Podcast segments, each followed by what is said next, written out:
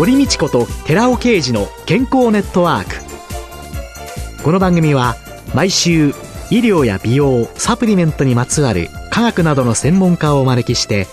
私たちの健康のために役に立つお話を伺う健康生活応援番組です。包摂体サプリメントと MGO マヌカハニーで健康な毎日をお届けするコサナの提供でお送りします。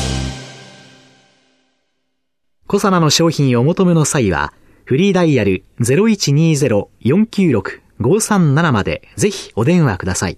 体の節々が気になりだしたらコラーゲン、グルコサミンを配合した環状オリゴ糖の力シクロカプセル化スムースアップお得な定期購入もご準備しております。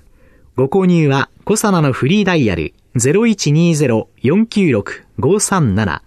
専任スタッフが商品に関するお問い合わせ、ご質問にもお答えいたします。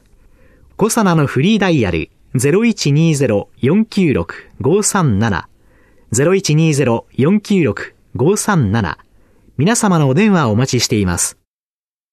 こんにちは、堀道子です。寺尾啓二です。今月はシクロデキストリン、アルファリポ酸、高級店に関する最新の研究成果と、その応用について、小佐奈社長で神戸大学医学部客員教授の寺尾啓二さんと共にお送りしています。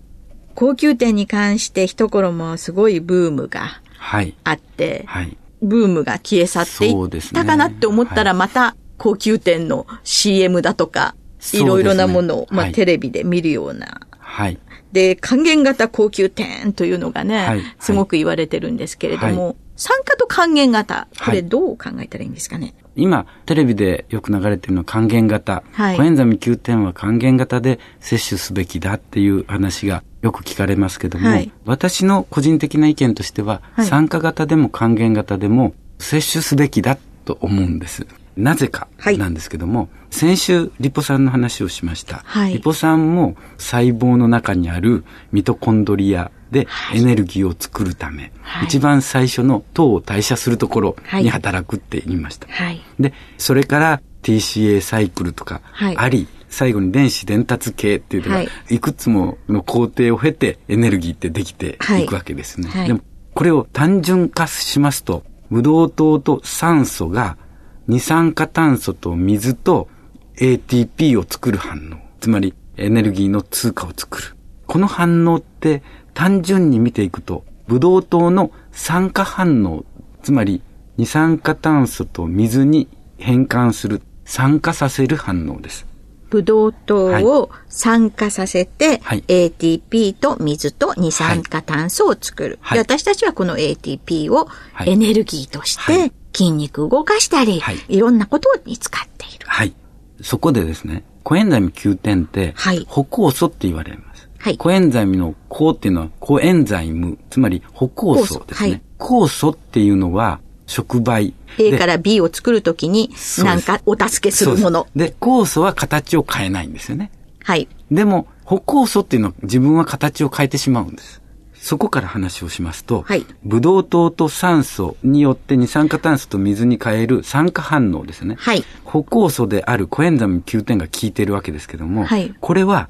酸化反応をやるわけだから、はい、相手を酸化させてしまうと、はい、自分は還元になる。はい、電子は出すともらうと、どっちかなんですね。はい、それが酸化と還元なんですけども、はい、相手を酸化させたわけです。はい、そうすると自分は還元になるわけです。はい、酸化型コエンザム Q10 のことを指機能って言います。はい。で、還元型コエンザム Q10 のことを指機ノールと言います。指機能、酸化型がコエンザム Q10 は使われて、で、自分が還元型になる。はい。還元型が抗酸化物質として効くわけです。活性酸素とかですね、はい、還元して活性を落とすっていうことですよね。そうか、ATP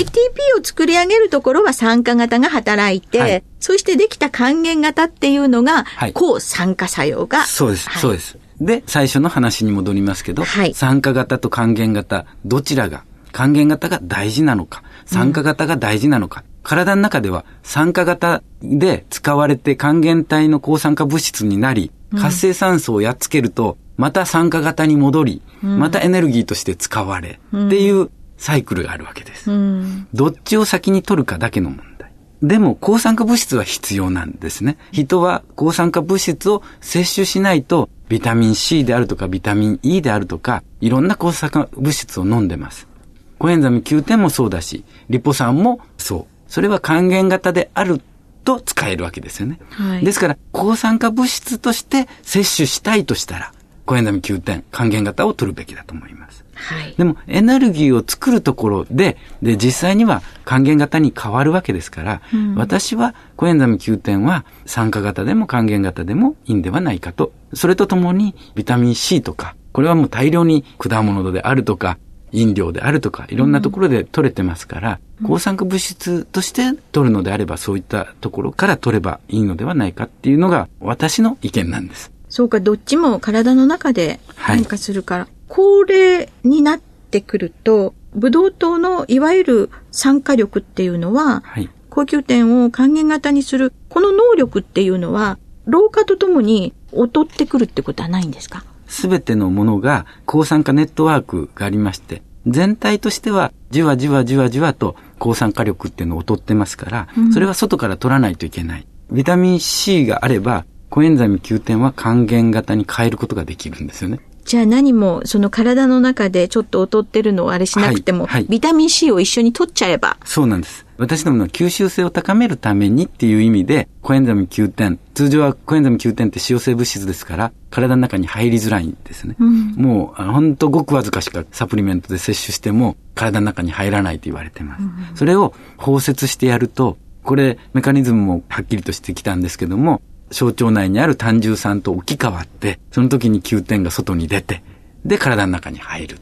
ていうメカニズムで非常に吸収性が高まるっていうことで包摂体を作りました。そこにビタミン C を配合してみたんです。そうすると、その状態で、固体の状態でもきっちりと酸化型の Q10 は過剰なビタミン C によって還元型に変わっていることが分かったんです。で、もう一つ面白いことが分かったのは、酸化型のコエンザミ9点のガンマシクデキストリン包摂体。これ、象徴の中では単純酸と置き換わります。置き換わったら、水溶液の中に9点が飛び出すわけです。そこにビタミン C も存在している状態だと、非常にいとも簡単に還元型に変わるわけです。はいはいはいはい。ガンマシクロデキストリンの中に、はい、え酸化型の高級点が入ったのが腸に届けられる。はい。はい、そうすると単純酸がそのシクロデキストリンの中に入って、はい、そこに入っていた高級点が外に出て。くる。で、高級点高級点は、周りの単純酸とかそういったもので小さなミセルっていうんですけども、はい、一分子一分子が分離されたような状態で、非常に溶けたような状態になる。はい、そこにはビタミン C が豊富ですから、簡単に還元型に変わってはい。でこれはもちろん小腸内を見たわけではなくて、うん、小腸液をモデルで用意しまして、うん、そこに混ぜるとさささっと還元型に変わるっていうことが見えてるわけです。そういう意味で言うと、ビタミン C を一緒に摂取すればいいということが言えると思います。どちらにしても酸化型でも還元型でも ATP を作るのは酸化型なんだから、はい、そっちを基本にすれば酸化型でもいいし、でで抗酸化作用っていうのを非常に期待して使うっていうことであれば、はい、還元型のコエンザム9点でもいいですし、ビタミン C と一緒に取っても大丈夫という。はい、今、確かにそう。だなってい。うと、単純な頭の中では、高級点とビタミン C を一緒に取ればいいんだねっていうふうに思ってしまうかもしれないけど、これはあくまでも、シクロデキストリンというものの中に、そうですそうです。いるということが条件なわけですよね。ね最初から混ぜても、ビタミン C は水溶性、9点は使用性ですから、はい、混ぜてもお互いに嫌い合い、ね、油ですものね。だから接触しない。はい、だからこれはやはりシクロデキストリンがなせる技なんですね。で、そういう意味であの、高級点というのは非常に吸収が悪いというお話を伺ったわけですけれども、はいサプリメントっていうのは食品ですので、はい、薬とは違って、はい、これを取ったらば、血液の中にどの程度移動してなんていうようなことは、調べないわけですよね。そうですね。先日ですね、サプリメントにとって本当に残念だなって思ってたのが、生薬のその分析をする研究者の方たちの学会の中で、減少薬が入ってなかったとかですね、歌っている、それとかですね、何割かの商品はですね、もう全く溶けないで、そのままトイレにさようならっていう錠剤だったとかですね、食品という位置づけっていうのは入ってればいいだけなんですよね。そうですね。そこが残念なところですね。ね、はい、で、そういう意味で、いろいろなその吸収性をいかに高めるのか、はい、とってもね、吸収されなきゃ意味がないですものね。はい、そうですね。そういう商品っていうのが、本当はとっても大切なんだろうなって思いながら、はい、今月ね、ずっとサプリメントの、いわゆる科学者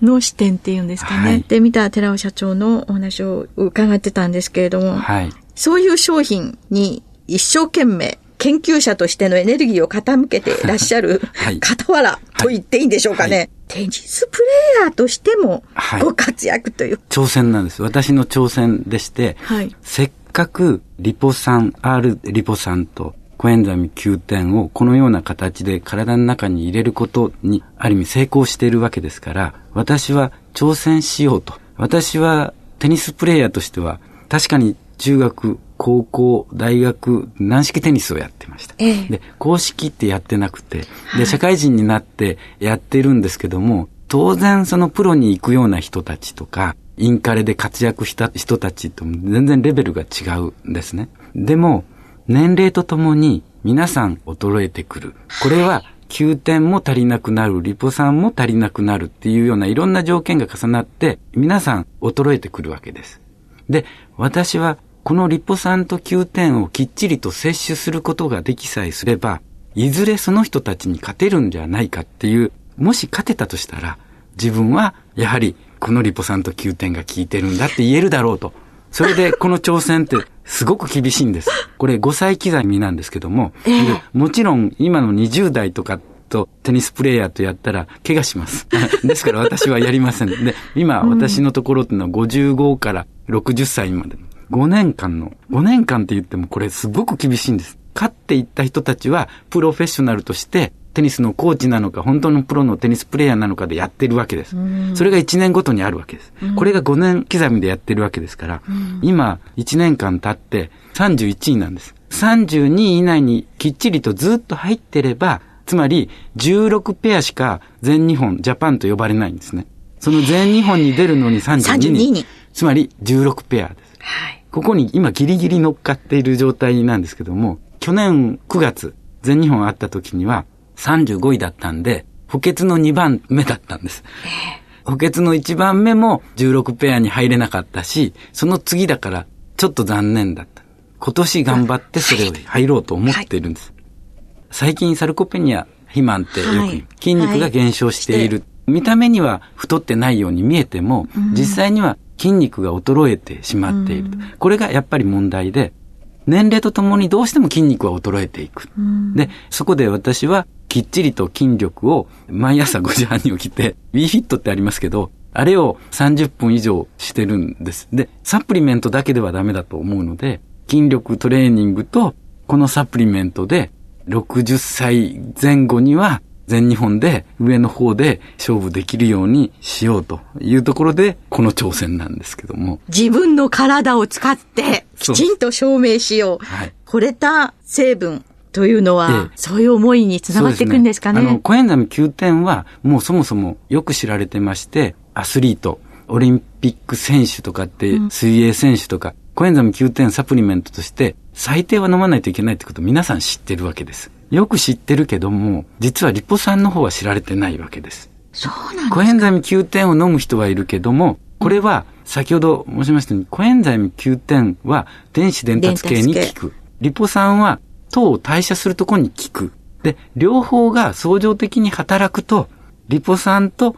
9点できっちりとスムーズにエネルギーが作られる。ネズミさんにとっては過酷な試験がありまして、はい、遊泳試験ってあるんですね。ネズミを泳がせる。泳がせるんです。ずっと泳いでるんですね、ネズミは。10匹ずつグループ分けると。そうすると、ずっと泳いでて、30分ぐらい経つと沈みかけるんですね。それはもうピックアップする。殺してないんですよ。はい。それで、それぞれコントロール群と、それからリポ酸を飲む群と、 Q10を飲む群。それから Q10とリポ酸を飲む群。はい。それから Q10とリポ酸をちゃんとシクロデキストリンで包摂して、包んでた群と。で、それぞれ飲ませていくわけです。ええ、そうすると、普通の餌を食べてれば30分で沈むんです。はい、ところが、 Q10を飲む群っていうのは上昇するんですよね。で、それで相乗効果があるのがリポ酸と Q10ですよね。はい、しかも、包摂体で体の中に摂取きっちりとさせたやつっていうのは、90分泳ぐんですよ。え、30分が90分で3倍になっちゃうわけですか ?3 倍になるんです。学会発表したんですけども、ええ、すごい驚きでした。これは人では実験できないですよね。っていうことで、高校生、野球部の生徒を使って1500メーター走らせて、1ヶ月後、接種した後に1500メーターをもう一度走らせて、それでどのくらいかって言って、これは30秒ぐらい縮まるっていう実験はできました。ですから人にも効果がある。30秒間は縮まるっていう効果は出たっていうようなところで、やはり究極に見えるところっていうのは、こういうマウスの実験しかなかったんですけども、それは実際にはアスリートたちがどう感じるかは飲んでみてから。で、私は感じてますので、これは効いてるんだろうと。実際には飲んでなかったら50位にも入れてないのにっていうようなことっていうのはわかりませんけども、31位まで来ているっていうのは何かしらあるんだろうと私は思ってるんですけども。私たち筋肉を動かすっていうね、無意識にやってるわけですけれども、はい、ここの中では、ブドウ糖だのいろんなものをきちんとしたエネルギー ATP に変えている。そこの中に働く、その過程に働くアルファリポ酸と高級点。はい、そうすると、その持続する運動っていうんですかね。はい、そういうものに非常に大きく影響してくるそうですね。やはり瞬発というよりも持続の方に有効に働くケースの方が多いと思いますけども。そうですね。はい、で、そうするとよくあの、高級店なんかのね、CM とかですね、スポンサーになってるのも、割と瞬発力を要求するところのスポーツ選手をサポートされているようなところが多いような気もするんですけれども、実際には、持久力、そうですね。水泳選手とかマラソン選手とか、そういったところを本当にサポートしていけたらいいでしょうけどもね。そうですね。はい、東京オリンピック、はい、開催されるとき。それまでには、なんとかこれを見つけてほしいですけども。ね、こんなのの活用がタイムアップにつながると、多いですね。はい、その前に今年、はい、テニスプレーヤーとして、どうぞ頑張ってくださいあ。ありがとうございます。今年こそ全日本に行きたいと思ってます。はい今月は4週にわたってシクロデキストリンとアルファリポ酸高級点についてお話を伺ってきましたがシクロデキストリンの応用範囲もうこれからもますます広がっていきそうです。どうもありがとうございました。ありがとうございました。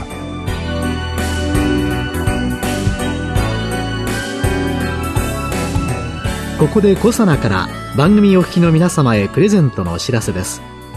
漢字オリゴ糖で包み込むことによって熱や酸化による影響を受けにくくして体内への吸収力を高めた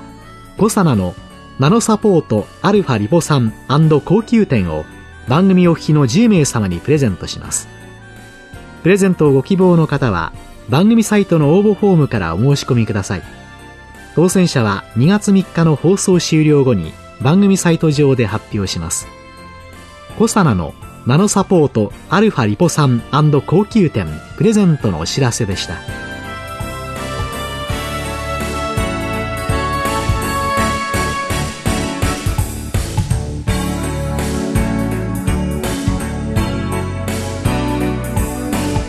堀道子と寺尾啓二の健康ネットワーク。